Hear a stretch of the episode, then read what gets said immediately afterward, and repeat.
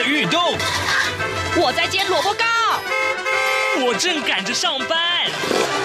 哦，我要赶着去上课啦！这个时候，我们都在听夏志平制作主持的《早安台湾》。早安台湾带给你最热门的时事访谈，最感动的人物专访，最直接的民意表达。对，让我们一起收听《早安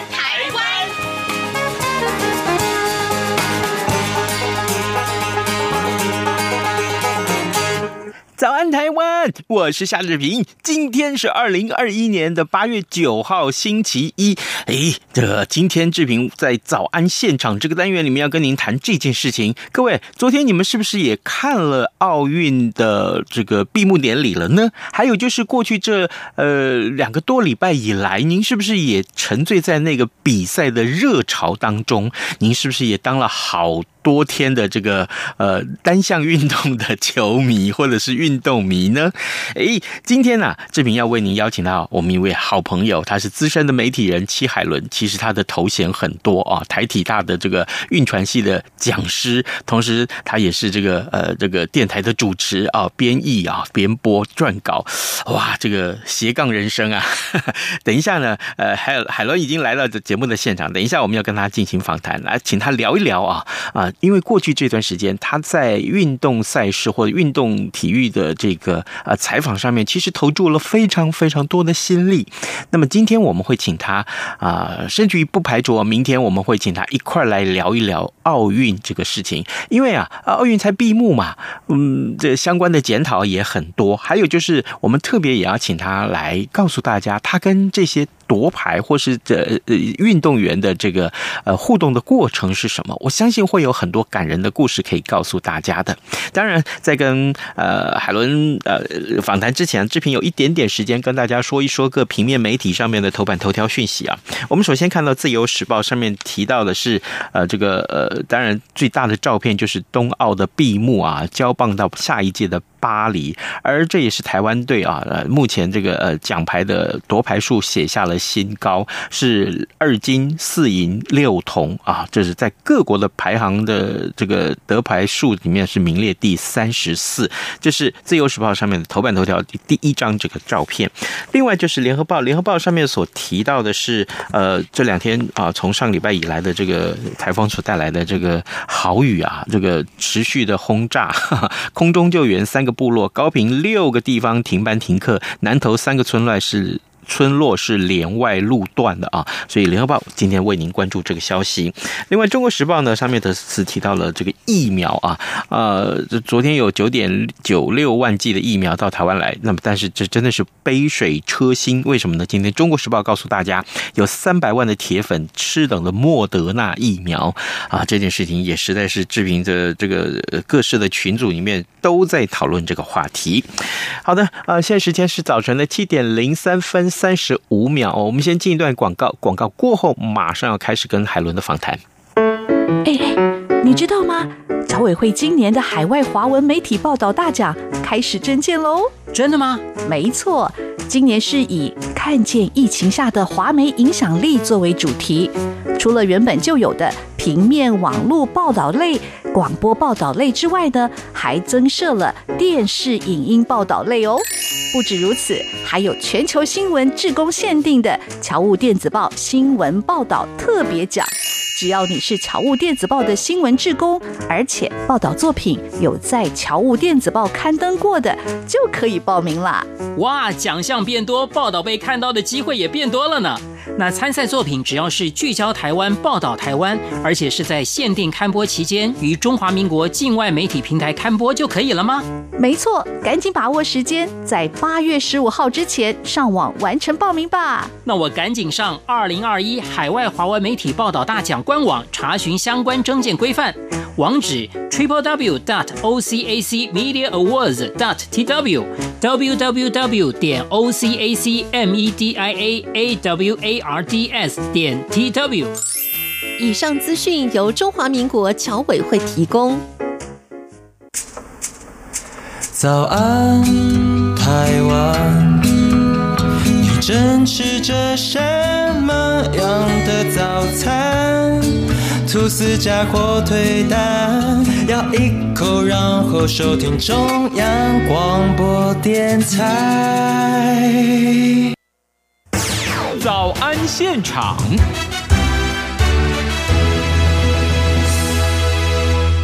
这里是中央广播电台台湾之音，您所收听的节目是《早安台湾》，我是夏志平。现时间早晨七点零五分三十七秒，各位，呃，刚刚在节目一开场的时候，志平就先请教大家了。呃，过去这两个多礼拜以来，你是不是看了很多奥运的比赛呢？你有没有在为这些比赛的过程当中非常非常激愤人心的这些情节，或者是这些运动员们的表现而感到兴奋呢？呃，志平在看很多场比赛的时候，其实是一边看一边尖叫，然后一边擦眼泪。然 后我我不知道今天我们的受访者这位是啊资深的媒体人，同时也是台湾女子运动体育协会的理事，她还是台体大的运传系的讲师，自由媒体的工作哦，我念完可能已经三个小时了。对，我的他头衔好像有点太多了，不用，我就是还。海伦，齐海伦，Helen，这个当然很重要的一点，我第一个问题想先请教你了哈。这这大家都看奥运嘛，因为这个话题太热门了。你你昨天呃落幕了啊，昨天闭幕了。那么你可不可以为我们的听众来导读或这个观察一下这一整届这两个多礼拜的赛事，你有哪些观察？其实东京奥运真的是一个非常非常特殊的一届奥运。光是从第一个，它是史上第一个因为疫情而延后一年举办，当然它名称没有变哈，还是 Tokyo Twenty Twenty，。所以很多人看到哎，一个布置啊，或者是看到人家在写说二零二零东京奥运的时候，有一种时光倒流的感觉，好像为什么我们在二零二一年了，还在 还在比这个二零二零东京奥运哦？当然，第一个就是它是受到疫情很大的影响，然后国际奥会的坚持举办。其实也引发了很多的争议。大家知道，其实或许我们在媒体上看到很少，但是即使是在奥运都已经举办的期间哦，呃，东京的场馆外面还是有一些抗议的零星的抗议民众，他们始终认为说，呃，东京奥运的举办绝对是造成疫情、日本疫情升温的一个很重要的因素。所以，呃。本身这个在疫情下举办的奥运就已经注定了东京奥运独特的命运哦。再来，当然本身呃，东京奥运就是希望能够提倡。性别平权这个在国际体坛或是国际社会上很重要的一个议题，所以大家可以看到，呃，不管是在这一次参赛的男女运动员比例，然后比赛的项目的调整，就像比如说我们的林云如跟呃郑怡静拿到的这个桌球混双的这个奖牌啊，其实就是混双桌球混双是一个新增的项目哦，对，就是所以呢，在很多的呃运动赛事的调整上，呃，会让这个运动员的比例更贴近。那当然还有就是在开幕式上面的，就是会有男女两位长旗官，这个也是史上首见的。呃，我们其实，在开闭幕式都会看到，就是嗯。国教会也好，或是东京奥运组委会也好，都是非常努力积极的，想要在借由这样子一个国际关注的焦点来提倡运动平权这件事情。嗯、那刚刚也提到，就是那国教会坚持举办的一个很重要的原因，就是说要要成为这个漫漫长路疫情下的一个希望的明灯，然后只是嗯，或许我我们的。运动迷也好，或者是刚刚讲的一一日运动迷也好，就是大家会看到哇，我们的运动员的表现确实感到。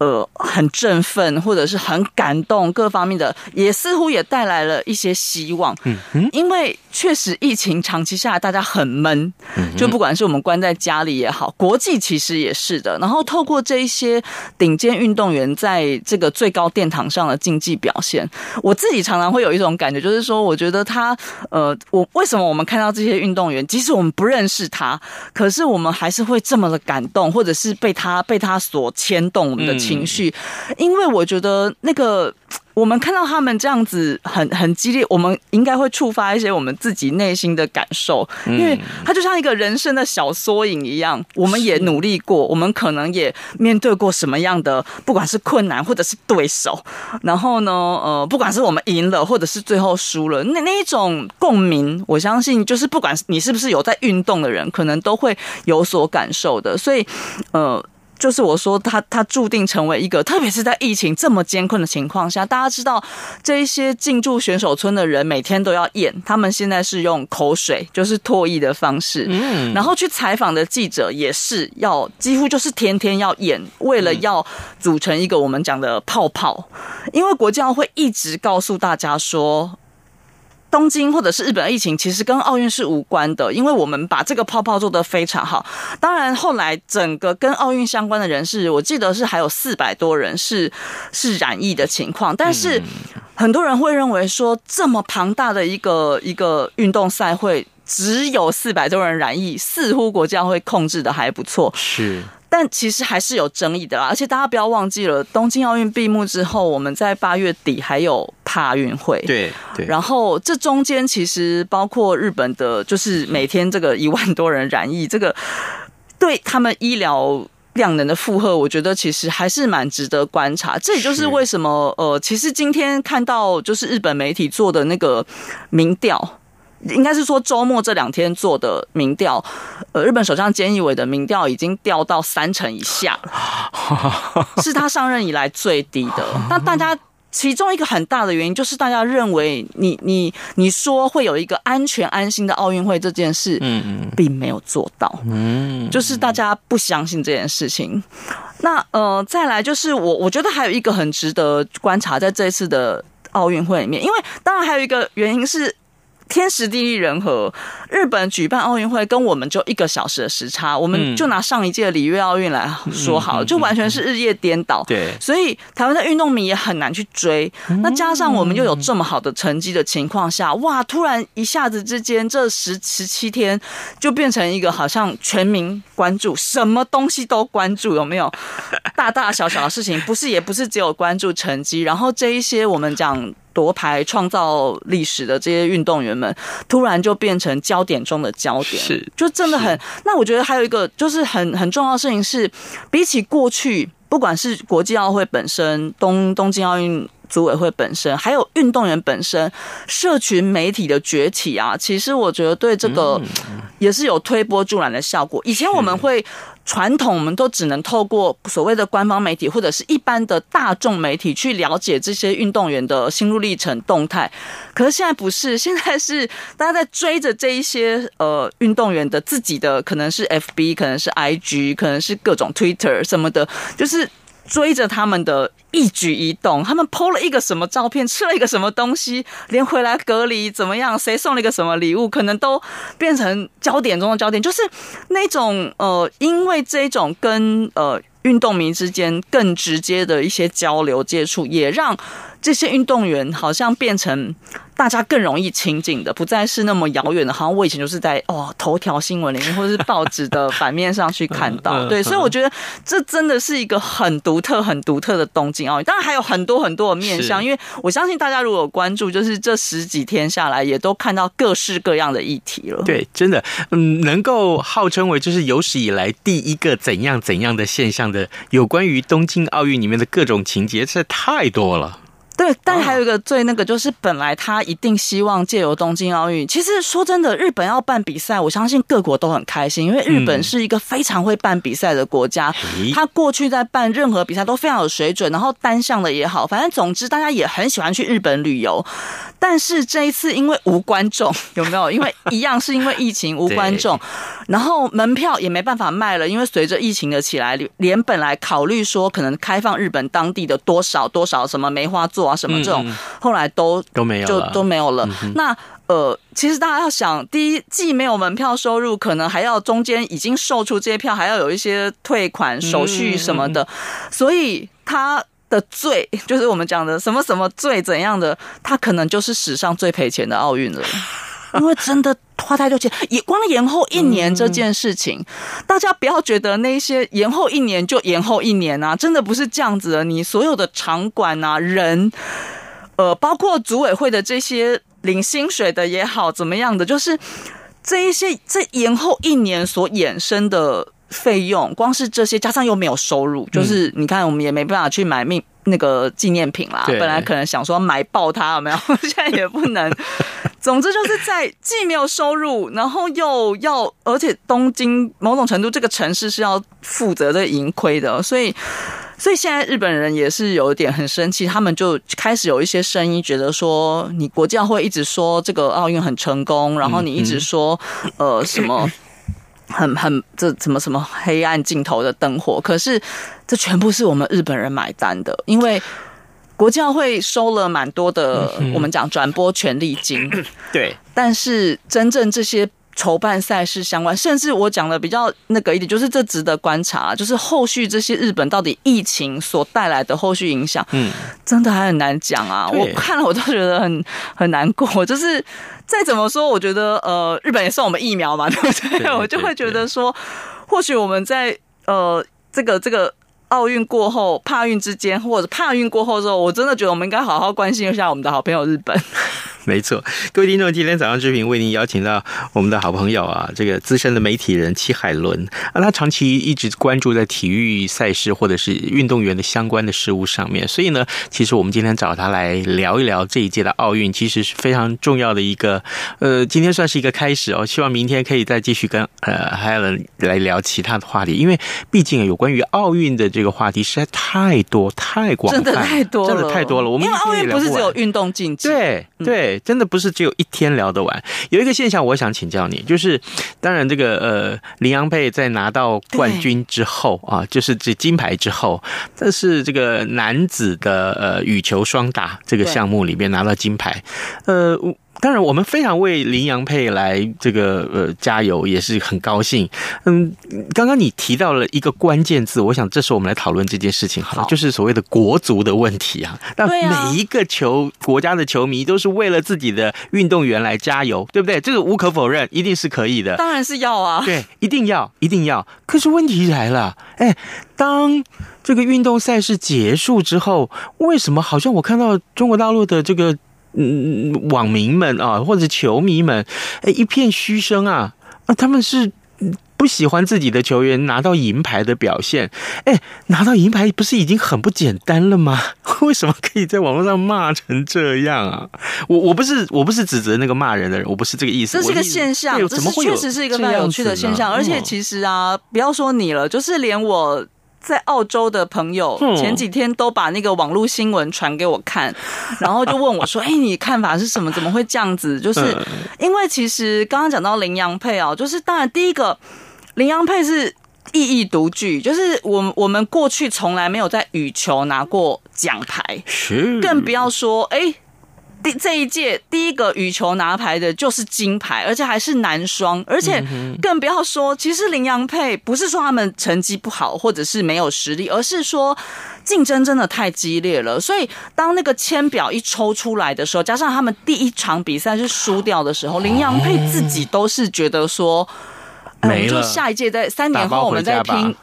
巴黎好了，就是他们两个自己的心态，因为那个签运真的很硬，不是说自己就矮人一截或没信心，可是因为大家知道吗？他们长期在这个领域里面打拼，对于对手也有一定的了解跟情搜，这是一定的。那嗯，不是说没有信心，但是呢，有时候你你不得不怎么讲，就是衡量这个现实状况嘛。不像呃，比如说我们讲我们的举重女神。他没有出去之前，大家就觉得你只要正常发挥，你一定就是金牌，就是非常稳定的一种。那林洋配就是处在一个，就是说我们会想拼，可是呢，嗯、啊，签表是这样，如果真的拼不到，我们也没办法，可以谅解。对，但谁知道一路两个人惊奇之旅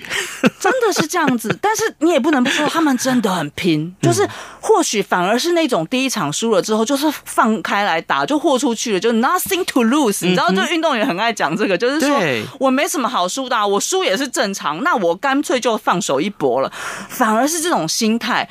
那当然，我相信。后面开始赢的时候，他们两个人的信心，当然这两个人的默契各方面就不用说了。这这几天大家一直说他们就一对嘛，对不对？总之就是真的很值得。好，问题来了，最后真的在金牌战的时候对上了对岸的选手，嗯，双塔还赢了，嗯，我们还赢了，嗯，我相信。就他们自己本身可能都是，就我们讲的很惊奇，是最后这个结果。那问题也来了，最后总是要颁奖的。站上颁奖那个凸台的时候，我们讲凸台的时候，那在奥运我们就是要听这个金牌这个 NOC 的会歌，其实我很多朋友说或国旗歌，嗯、对，对，它是我们国旗歌的旋律，但是其实歌词也不一样。当然，但是重点来了，然后旁边刚好又站着，就是这个画面，其实。不管是国，我讲真的，国内外媒体，我我说真的，我们自己国内的媒体就是很感动，就是大家就是觉得说，哦，我们第一个羽球突破零牌障碍，第二个竟然就是这一对男双，大家都很喜欢他们拿到了金牌，但是国际媒体的敏锐度就是觉得说，哎呦，这是史上第一次，就是中国大陆的选手在那个颁奖场上要。一起听，看着我们的会旗升上去，然后听着我们的国旗，然后后面就引发了这些讨论，就是包括说 Chinese Taipei 啦、嗯、台湾啦，嗯、呃，或者是我们讲。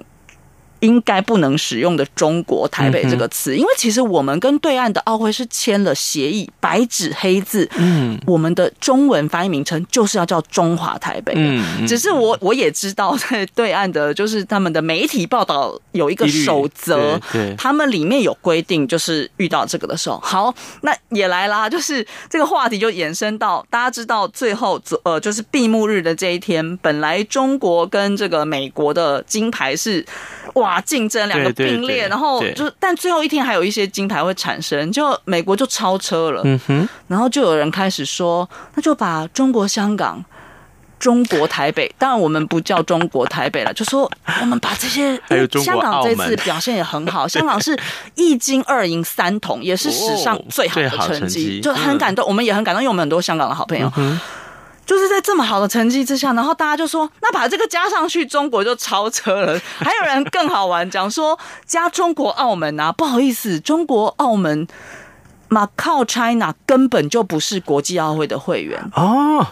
这这当然是有历史的啦，哈，就是他现在想要加入也不行，因为依照国家会的宪章就是不行。但他是亚奥会的会员，就是所以他可以参加亚运。嗯，澳门我们可以看到，就是亚运的时候，你如果看开幕进场，会有澳门是独立的，就是单独的一队，是跟中国香港一样。所以我我的意思就是说，这也你你只能说第一个啦，就是大家在遇到这种的时候，面子嘛，就是大家会觉得说我们要拼第一啊，或者是什么的时候，有各式各样的，然后再来，甚至也有人讲。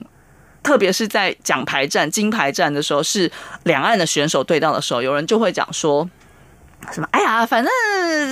都是中国赢嘛。”就是有的、有的、有的朋友就会这样说。但是我我必须要说啊，就是在我们回归体育，就是说我们今天在国际奥会，我们就是一个单独的 NOC，我们讲国家奥会，当然国家或地区也有人这样讲嘛。哈，就是那每一个参与的 NOC，呃。都是有他一样的平等的权利跟义务，所以我老实说，我觉得就是讲的比较那个，就是大家如果网络上或者是大家平常聊天打打嘴炮，我觉得就人嘛，就是好像很容易讲，就是酸一酸。可是事实上，我们就是。不一样的，就是你是一个 NOC，我们就是一个 NOC。我们进场的时候，我们就是单独的进场，我们有自己的会歌会旗。你们也有，就是大家都有在国际奥会的这个体系下，我们就是有一样的这个这个权利义务。好吧，这个争议就让他，嗯，就也许下一次还会再有啦。就其实我觉得这这也凸显了一个，就是大家很投入吧。然后，但是投入的当时，就是好像很很扯扯离不扯不开这个政治话题，嗯、但是。我觉得回到运动的议题，就是我们应该去欣赏这个运动员，不管是单人还是组合，就是欣赏他们这么棒的运动精神跟运动表现。那我也真的觉得，就是说，对啦，金牌人人想要，可是真的就不太可能大家都拿到。所以呢，我们还是好好的帮这些选手鼓励加油。是，他们真的是最不想输，也最不想拿到。有人说，有人开玩笑，不是开玩笑吧？可能就是觉得说。